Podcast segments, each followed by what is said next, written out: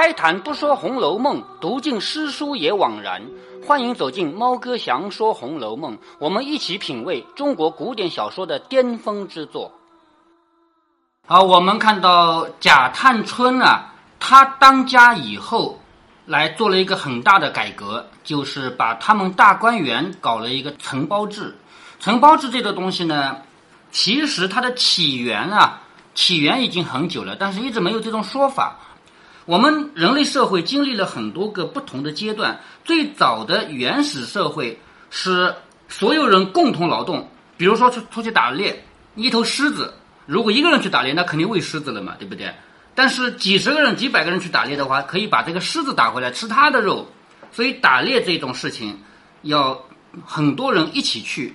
种地也是的，咱们现在拖拉机一开过去几亩地都种完了，那个时候全是靠手工的嘛，所以要大家一起去干活。这是原始社会的特征，所有人共同劳动，然后打来的猎物啊，还有种出来的粮食啊，大家共同分配，平均分配，谁也不能多一口，谁也不能少一口。如果有一个人说我就要多吃一口，让他一个人吃饱的话，别人就会饿死嘛，所以大家都饿一点。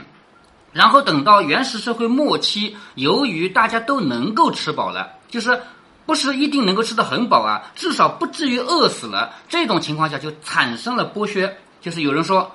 你就是我的奴隶，你必须帮我干活，干活种出来的粮食还有打来的猎物，我给你多少就是多少，剩下的全是我自己的。奴隶主让奴隶免费干活，并且只给他最少的保证不死掉的粮食让他吃下去。这种奴隶社会从什么时候开始的呢？就从夏朝，也就是我们中国的第一个朝代开始啊，夏朝一直到。战国、春秋和战国中间的分水岭，其实就是奴隶制结束，封建制开始了。封建制就是把土地给承包出去了，包给你以后，你交给我多少多少的粮食，或者你等量的钱，你把它交给我，剩余的全是你自己的。这种情况下，也是要达到一定的水平才可以这么做的。为什么不从原始社会直接跳到封建社会啊？为什么？不可能，原始社会到了。末期，如果说直接把土地分给你，你只要交给我多少粮食，其余的都是你自己的，他肯定依然要饿死，因为凭他是不可能种这块地的，还是需要大家集体劳动。集体劳动谁来规范啊？那就只有靠奴隶主拿着棍子啊、皮鞭来规范，给我干活，不干我打你，只能这么搞。到后来。生产能力提高了以后，少量的人，三个、四个、五个、六个人，已经可以从事农业生产，也可以从事打猎了。这种情况下，才有可能解放掉，不让奴隶主拿棍子、皮鞭去逼着一起干活。这种情况下，才有可能发生后来的这种承包制，把地包给别人，你去种，你每年交给我多少钱，交或者多少粮食，剩余的是你自己的。那交的比例是多少呢？到了汉朝就有明确的记载了。汉朝初年是交三十分之一，这块地给你种，你种出来的一百斤粮食要交三十分之一给官员给国家，剩余的三十分之二十九都是你自己的。交这么点，因为地多嘛，皇帝只有一个，是不是？官员少嘛，当时的老百姓和官员之间的比例。官员少，老百姓多嘛，所以交三十分之一也就够了。你想想，三十个人交出来的粮食加在一起，不就相当于一个人的了吗？对不对啊？所以那个时候只要交这么点。但是呢，由于这个官员啊越来越腐败，越来越堕落，到后来官员的体制也臃肿。什么叫臃肿呢？同样的活，原来只要一个官干的，现在要十个官去干。那这个官员多了，官员又不种地，是不是啊？所以到了汉朝末期，变成交十五分之一。交十五分之一是比原来多交一倍了。你种出来的粮食十五分之一要交掉，结果就导致民不聊生，就像他这么一丁点，交十五分之一就导致老百姓没有办法活下去，自己吃不饱了已经。所以最后汉朝末年大乱也有这个原因，黄巾起义的原因，最初原因就是因为他们自己反正活不下去啊，是不是？所以汉朝就终结掉了。那么从那以后这么多个朝代以来，汉朝到底是怎么结束的？汉朝我们不是以前跟你讲到过的吗？首先是汉朝内根子里啊，他们朝廷内部有一个没法解决的问题。当时没有科举制度，没有办法选择官员，所以所有的官都是皇帝的亲戚，不是皇帝的兄弟。皇帝的兄弟那是王爷，对不对啊？不是皇帝的这边亲戚，是他老婆那边的亲戚，明白了吗？这叫外戚。皇帝的老婆那么等到这个皇帝一死，不是皇帝的老娘了吗？对不对？皇帝娘家亲戚，所以当时汉朝真正把握朝廷的是皇帝的舅舅啊、外公啊这些人，导致这里面的权力被分散了。皇帝自己有皇权，他的外公啊、舅舅啊，下一代新皇帝的外公啊、舅舅啊，再下下一代新皇帝的外公舅舅，这些家族之间有矛盾，而且当时还有太监作乱。那个时候，皇帝想要跟外公舅舅斗争怎么办？自己的兄弟不可靠，靠兄弟说不定他们王爷造反呢。王爷是有可能抢皇位的，就依靠太监。太监反正没有儿子嘛，他能造什么反啊？所以最后就导致太监和外戚之间两个一碰，双双死光了，就剩个孤零零的皇帝还逃走了嘛。汉朝就这样结束了。那这个时候，农民起义也起了一个很关键的作用，就是黄巾起义。黄巾起义的根本原因，其实也就是因为民不聊生，活不下去了嘛。啊，这是顺便扯了一下汉朝的历史啊。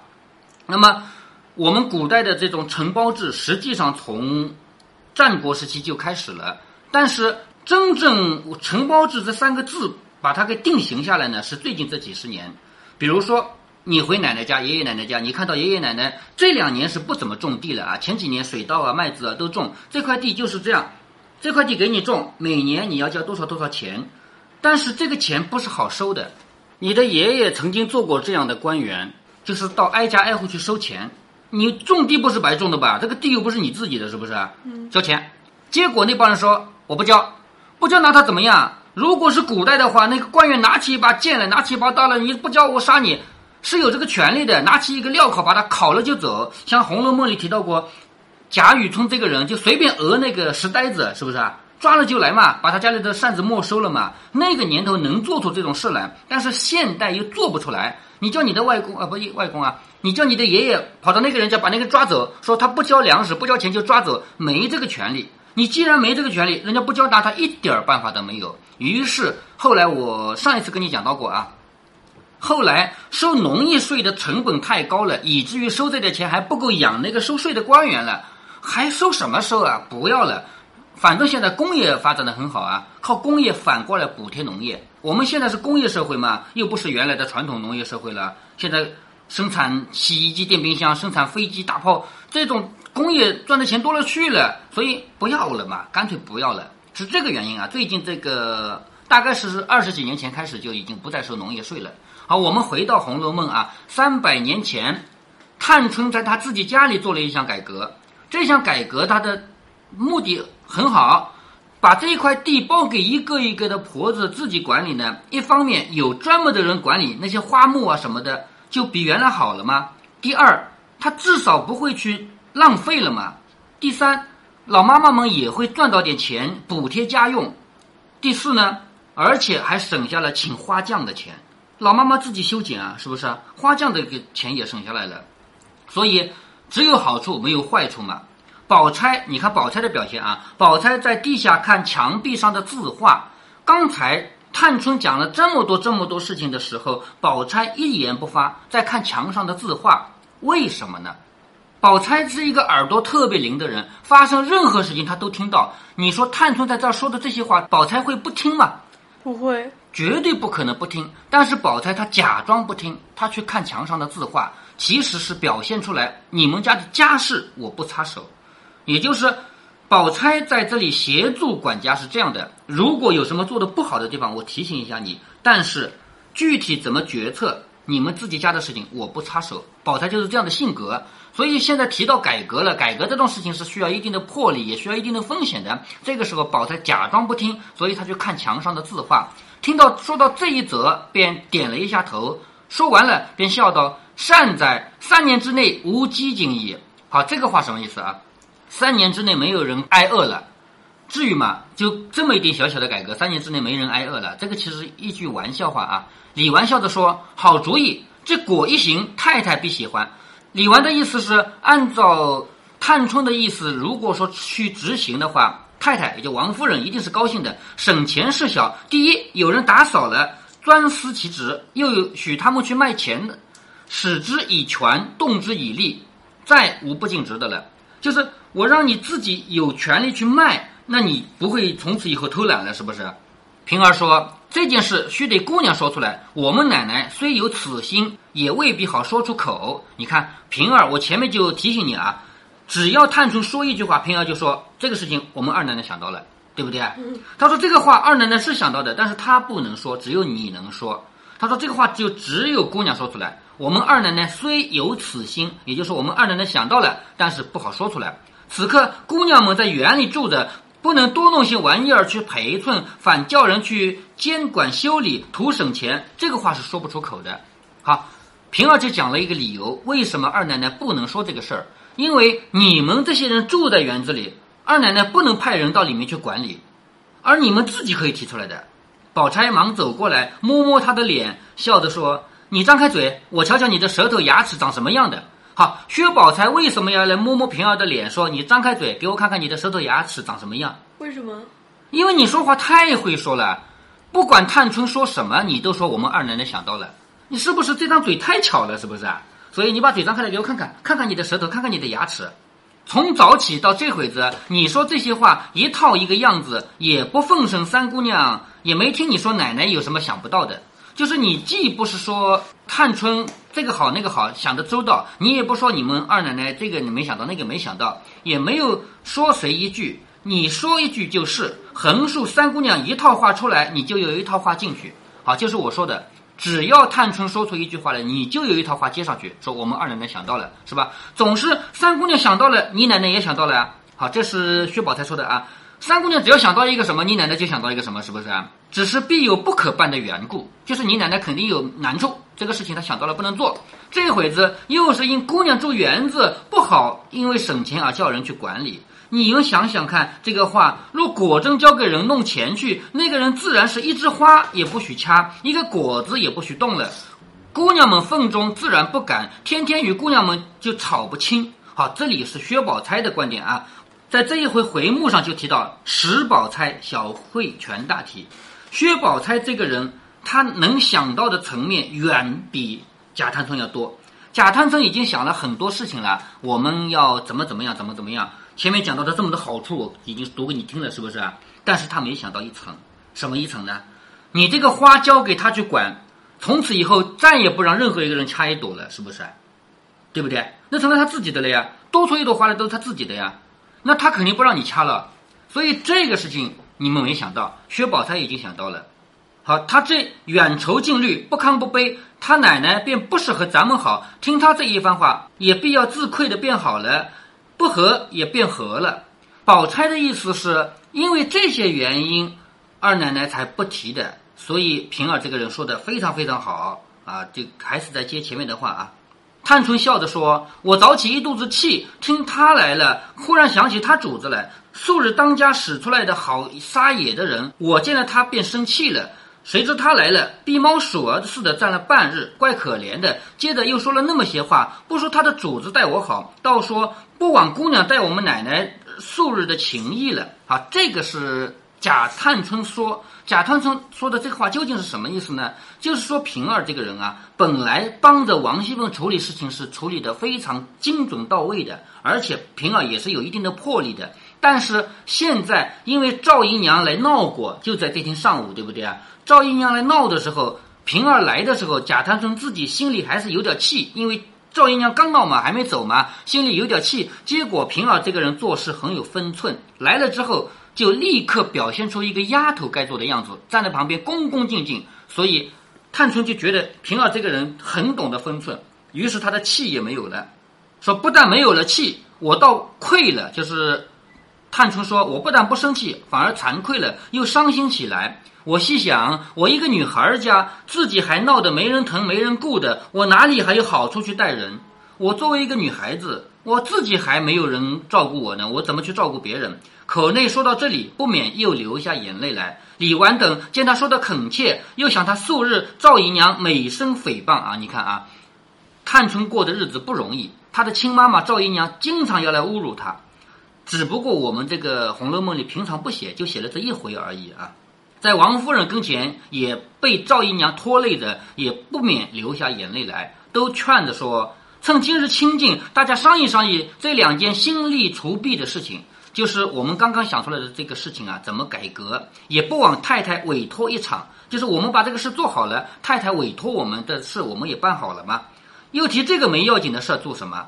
平儿忙说：“我已明白了。姑娘净说谁好，竟一派人就完了。”平儿的话就是：“你觉得谁好，你交给谁就行了，这个事情就由你决定了。”探春说：“虽如此说，也须得回你奶奶一声，我们这里收替小姨已经不当，皆因你奶奶是个明白人，我才这样做。”好，贾探春这个话还是要必须要说的啊。贾探春说：“我之所以要改革，不是因为王熙凤做的不好。你要是说我改革是因为之前王熙凤做的不好，那你不太不给人面子了吗？是不是？我之所以改革，是因为王熙凤能支持我，能理解我。你懂得这个话里面的意思了吗？懂。就是说话的技巧。我这么做。”跟你原来做法不一样，并不是因为你不好啊，你心里不要有想法，是因为你能理解这个方法更好，所以我才做了。所以，探春说的话，他不得罪人，皆因你奶奶是个明白人，我才这样行。若是糊涂多骨多度的，我也不肯。就是如果碰上一个别人是糊涂的，随便是猜疑别人的，那我也不会这么做，倒像是抓他的乖一样，就好像我在抓他的不对的地方一样，岂可不商议了行？也就是说。下面真正要实行了，还是一定要跟二奶奶说一声的。平儿笑道：“既然这样，我去告诉一声。”说着去了，半日方回来。你看，平儿已经又去了一趟二奶奶那边，半日方回来，说道：“我说我白走一趟吧，这样的好事，奶奶岂有不依的？好，我说的嘛，我这趟不用去嘛，白走了一趟，这么好的事情，二奶奶哪有不依的？是不是？”探春听了，便和李纨命人将园中所有婆子的名单要来。好，下面要分配任务了，把名单拿过来，一个一个看看谁最合适。大家参度着，大概定了几个，又将他们一起传来，看看哪几个是可能能够把这个事做好的，把他们叫过来。李纨大概告诉他们，众人听了无不愿意，都很开心啊，是不是？至少能赚到钱了嘛。也有说那一片竹子交给我，一年功夫，明年又是一片，除了家里吃的笋，一年还可以交些钱粮。好，有人说了，竹子你交给我。明年会变多，而且家里吃的笋全部我包了，而且我还能再交点钱给家里，是不是？承包制来了吧？好，又有一个说那片稻地交给我，哪里有水稻地啊？还记得吗？呃，稻香村。稻香村啊，那片稻田交给我，一年这些玩的大小雀鸟的粮食不必动用关中的钱粮，就是你们不都养鸟的吗？你们鸟的粮食都由我提供了，我还可以交钱粮。就除了帮你们养活这么多鸟以外，我还能交点钱粮出来。探春才要说话，有人回：“大夫来了，静园瞧姑娘。”好，你还记得哪些人生病了吗？这回好几个人生病了啊。呃，晴雯，晴雯早就好了啊，是林黛玉和史湘云两个都生病了。林黛玉反正也从来没好过啊，这回病又重了。史湘云也生病了，众婆子只得去接大夫。好，到这里坐着，突然之间把笔停下来不写了，说。大夫来了，那些众婆子们就去接大夫。平儿忙说：“但你们有一百个，也不能成个体统，难道没有两个管事儿的头脑的带进大夫来？就是说，如果靠你们去带大夫的话，没有用的。难道没有两个有头脑的、能管事儿的人？”回事的那人说：“有吴大娘和单大娘，他们两个在西南角的聚景门等着呢。”好，吴大娘、单大娘，我估计这个吴大娘就是吴兴登家的吧？还有一个单大娘，也不知道单单什么东西的老婆啊。平儿听说，方罢了。众婆子去了以后，探春问宝钗怎么样。就是等到这些婆子走了以后，探春和宝钗就商量怎么样。宝钗答道：“信于使者，待于中；善其辞者，视其利。”好，薛宝钗说了十四个字，这十四个字是什么意思呢？其实指的就是什么？你不能光挑那个说的好的。前面不是有人说吗？你把那个竹子交给我啊。我管这个竹子，让它明年变成两片，而且除了家里吃的笋以外，我还能再交点给你们。另外一个说，你把那个稻田交给我，我帮你们把所有的鸟都养活，我还能交点粮食。现在薛宝钗就告诉他，你不能挑说的最好的人，是不是？我们要实际上能做的人，这个道理你懂的吧？嗯。哦，有人说你把这个交给我，我保证明年交给你十万块钱，结果明年啥也没做成怎么办？是不是？所以。薛宝钗这里就很有头脑，说一定不能找这个说的最好听的人。探春听了，点头称赞，便向册上，就是这个纸上啊，这个小本子叫册嘛，便向册上指出几个人来与他们三个看。平儿忙去取笔砚来，要写名单了嘛。平儿就去把这个笔和砚台拿来。他们三个人说：“这一个老祝妈是个妥当的，好一个姓祝的啊，老祝妈是一个妥当的。况且他的老头子啊，他的儿子啊，代代都是管打扫竹子的。好，老祝妈还有他的老头子，就是他老公，还有他儿子。”几代人都是扫竹子的，那把竹园交给他呀，对不对？如今把这个所有竹子交给他，这一个老田妈本来就是种庄稼的，稻香村一带凡是有菜蔬稻碑之类的，虽然是玩意儿，不必认真大治大耕，也须得他去。就是稻香村里这么一点点田，虽然不是像外面的几百亩田那么大做，但是也要交给他，再按时加些培植，岂不更好？就是再按照时间再加一些植物，就是怎么怎么样养植物啊之类的。探春又笑着说：“可惜恒芜苑和怡红院这两处竟然没有出利息之物。”探春的意思是，恒芜苑长的都是有香味的草，对不对？还记得吗？嗯。恒芜院是长有香味的草，而怡红院呢是芭蕉和海棠，还记得吗？嗯。对不对？好，就这些东西嘛，不能卖钱。探春说：“嗨，可惜这两个地方出不了钱。”李纨忙笑着说：“恒芜院更厉害了。如今香料铺并大寺庙卖的各处的香料香草，都不是这些东西嘛。就是恒芜院能赚的钱更多啊，因为那是香草啊，是不是？那些东西都是外面紧俏的东西，算起来比别的力气还大，就是比你刚才说到的那个竹林啊，比那个稻田啊，赚的钱还多呢。怡红院不要说别的，单说这一夏天一季的玫瑰花就有多少花了。”还有一带篱笆上的蔷薇、月季、宝相、金银藤，但这个没要紧的花干了，卖到茶叶铺和药铺去也值几个钱。花是可以当药材卖的，是不是？所以你不要小看这两个园子啊。恒芜院的香草到药店里是值大钱的，而怡红院的这些花，把它晒干了以后变成干花，卖到茶叶铺和药铺去也值很多钱。探春笑着说：“原来如此啊，只是弄香草的没有在行的人。”就是没有懂的人啊，是不是？平儿笑着说：“根宝姑娘的婴儿他妈是会弄这个的，就是金英的妈妈会弄这个的。上回她还采了一些晒干了，编成花篮葫芦给我玩的，姑娘倒忘了不成？”这个时候是平儿说的，说薛宝钗手底下那个丫鬟的妈妈会管这些东西，但是薛宝钗赶紧要说：“不行，不能给我们家的人干。为什么呢？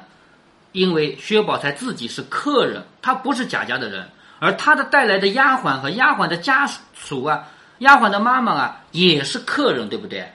接下来管这个事儿是有钱赚的，如果有钱赚的事儿也给我家的人做了，你们家的人不要有意见吗？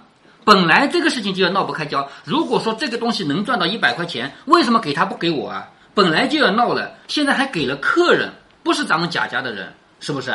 所以宝钗一下子就反应过来了，说不行，不能给我这个丫鬟的妈妈。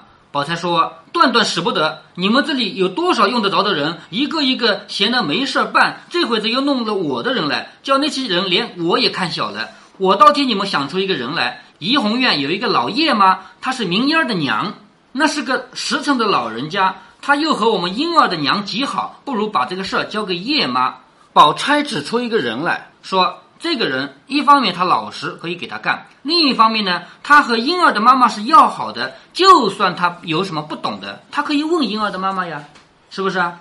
说他就是有不知道的，用不着咱们说，他就找婴儿的妈妈去商量了嘛。哪怕叶妈全不管，都交给了那一个，那是他们的私情。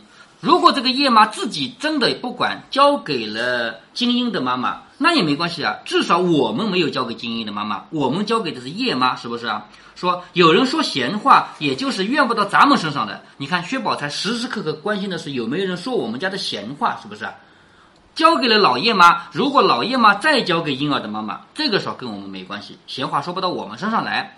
如此一行，你们办的又公道，于事又妥，就是对于你们对于这个事情来说都好。李纨、平儿都说事急，就是很好。探春笑着说：“虽如此，只怕他们见利忘义，好也要防止一点。”就是有了利益了，就忘记了这个道义了。